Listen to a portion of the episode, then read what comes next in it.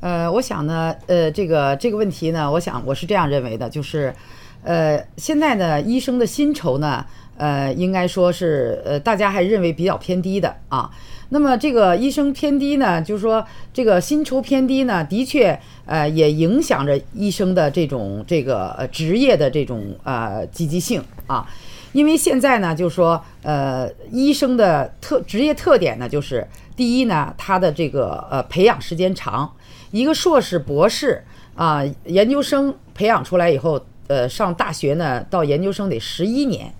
呃，所以他的培养期很长。第二个呢，他的这个风险风险也很大啊，特别是在工作上压力很大。第三个呢，他是工作的时间呢是很长，所以所有的医生啊、医护人员的工作是非常辛苦的。那么目前的这个薪酬制度呢，我认为还是不不不是很合理的。呃，应该呢给医生啊增加这个薪酬制度啊。